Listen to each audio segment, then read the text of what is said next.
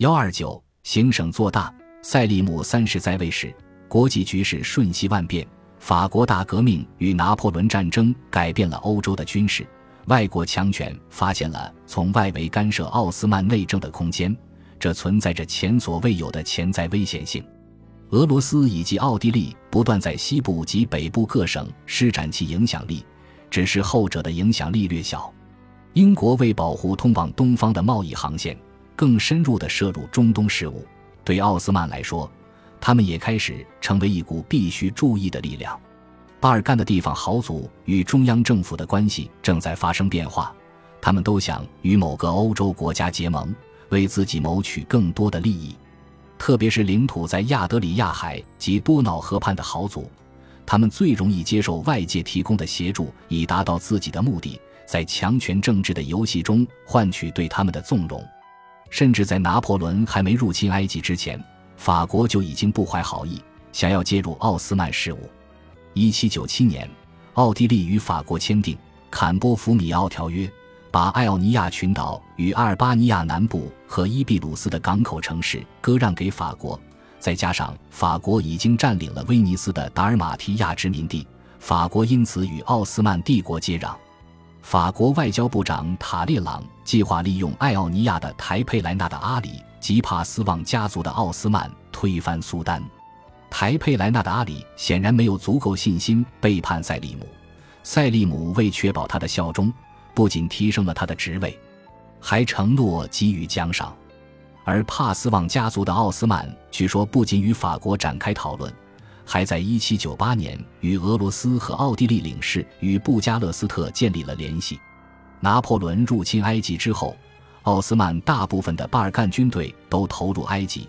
帕斯旺家族的奥斯曼遂支持禁卫军，背叛贝尔格莱德的哈吉穆斯塔法帕夏，而后者领导的只是一支纪律涣散、机会主义的民兵，根本说不上是一支效忠苏丹的可靠部队。禁卫军肆虐巴尔干，为筹措防卫经费，哈吉穆斯塔法额外加税，激起了当地塞尔维亚人的反抗。因为与奥地利的战争结束之后，塞利姆为安抚塞尔维亚人。已经给予了他们相当程度的自治。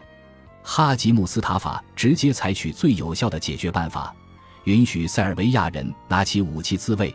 此举使局势更加混乱。不久之后，贝尔格莱德的高阶神职人员颁布了一项教育，迫使哈吉穆斯塔法允许禁卫军及之前遭到驱逐的破坏分子返回贝尔格莱德。这些曾加入帕斯旺家族的奥斯曼阵营中的人。在1801年再度控制贝尔格莱德要塞，并将哈吉穆斯塔法处死。1804年，饱受民兵肆虐之苦的老百姓忍无可忍，宗教人士只得发布教育，宣布抵抗民兵暴行的反抗活动属于合法行为。奥斯曼的尼什总督为他们提供军火，塞尔维亚人组成一支三万人的部队，在乔治彼得洛维奇的指挥下，成功攻占贝尔格莱德。驻守其他要塞的禁卫军及民兵也遭到同样的攻击。塞尔维亚人向俄罗斯人求援，得到了一些秘密协助，但奥地利政府仍保持中立。俄罗斯与奥地利各自在别处都有更急迫的事务。然而，奥地利边界的塞尔维亚人还是会对遭到围困的同胞伸出援手。尽管当地的基督徒与穆斯林同心协力对抗禁卫军兵团。但伊斯坦布尔政府还是很快就对塞尔维亚人的成功感到警觉，他们采用往常对待野心勃勃的地方势力的手段，派出军队加以清剿。卡拉乔治所率领的塞尔维亚人迎头痛击政府军，并占领全省，最后在1807年1月6日占领贝尔格莱德要塞。信仰东正教的塞尔维亚人如今反抗的对象。不再只是腐败的地方民兵，也包括奥斯曼帝国的军队。对俄罗斯来说，此时正是介入巴尔干事务、援助巴尔干教友的前所未有的大好机会。一八零六年底，俄罗斯对奥斯曼帝国开战，争夺摩尔达维亚及瓦拉吉亚的控制权。一八零七年六月，俄罗斯派遣特使至贝尔格莱德，与塞尔维亚人的领袖进行会议。塞尔维亚人同意将自己的命运交给自己的东正教保护者，接受俄罗斯的军事顾问，允许俄罗斯在省内驻军。俄罗斯还承诺会赐予他们一部宪法。俄罗斯的介入眼看已经箭在弦上，却没有实现。一八零七年，俄罗斯与拿破仑在提尔希特签订合约，其中包括由法国出面调解俄罗斯与奥斯曼关系的条款。这是俄罗斯不能再支持苏丹的东正教臣民。塞尔维亚人的叛乱令奥地利十分紧张。因为奥地利与奥斯曼接壤的巴尔干边界地区的居民大多是斯拉夫人及东正教徒，奥地利是个天主教帝国，对维也纳来说，确保这些教会眼中的宗教分离分子对政府的忠诚是个十分重要的问题。奥地利要防止他们的信仰使他们向俄罗斯的沙皇寻求保护。天主教政府与东正教臣民之间长久以来达成的妥协，体现为所谓的东仪天主教会。他承认教皇为其精神权威，但仍维持东正教的礼拜及仪式。此时，东仪天主教会在理论上仍然存在，但每次奥斯曼的威胁减弱时，天主教都会获得更大的自主权。当时，东正教徒遭到打压，信仰自由受到更大限制。许多在战争结束后向北越过边界的难民，又返回了奥斯曼境内以前的家。这种情形一再重演。在1737至1739年的战争期间，奥地利糟糕的表现导致另一个东正教压迫时期以及强迫改宗的出现。谣言不胫而走，引发边界一带的动荡。许多人再一次逃入奥斯曼领土，或者在俄罗斯特工的煽动下逃往俄罗斯领土。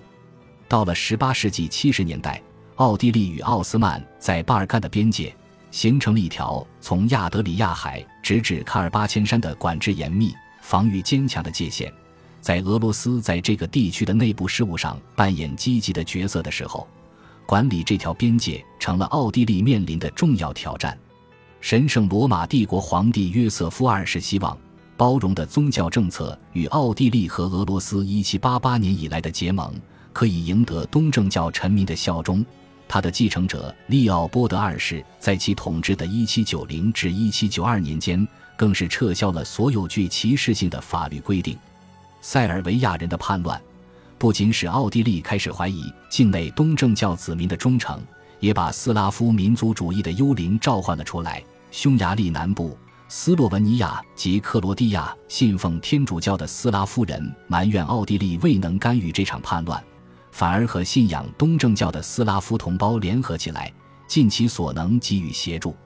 奥地利政府担心，南部斯拉夫人这种突破信仰藩篱的结合，甚至会对哈布斯堡南边与奥斯曼接壤地区的天主教徒造成威胁。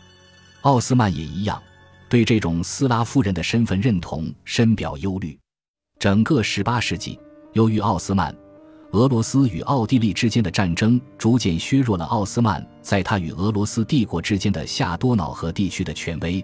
多瑙河畔的几个东正教公国已经成为俄罗斯利益关注的焦点。这些公国的当地统治阶层通常会推举候选人出任大公，但摩尔达维亚大公迪米特里·坎特米尔在1711年背叛苏丹艾哈迈德三世，倒向彼得大帝。希望俄罗斯会在1710至1712年的战争中击败坎特米尔的宗主。此后，这个制度便被废除。瓦拉吉亚的最后一任本土大公康士坦丁布朗科维努在普鲁特和议中没和彼得站在同一阵线，而是将自己的物资转供给奥斯曼军队，结果却被坎特米尔的继承人尼古拉斯马夫罗克达多阴谋陷害。于1714年，和他的四个儿子及顾问被伊斯坦布尔处决，首级悬在托普卡帕宫外示众。从此，各公国出现了历史上长达一个世纪的法纳尔时期。出生于伊斯坦布尔法纳尔区的有钱有势的希腊裔商人或银行家家庭的人，成为奥斯曼人偏爱的大公人选。他们在摩尔达维亚的雅西或瓦拉吉亚的布加勒斯特奢华的宫廷中实行统治。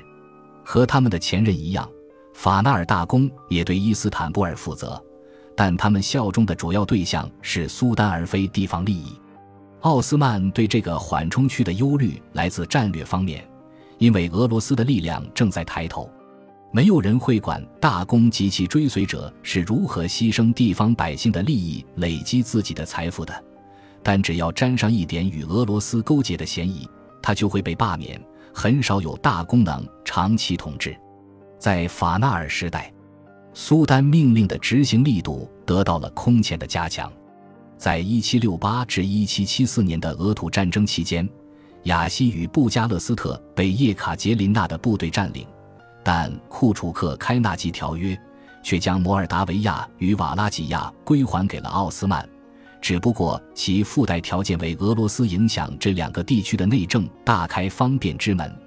一七八七至一七九二年的战争进一步削弱了奥斯曼对各公国的影响力。按照雅西条约，俄罗斯与摩尔达维亚之间的边界定在德涅斯特河，之前两国则是以第聂伯河为界。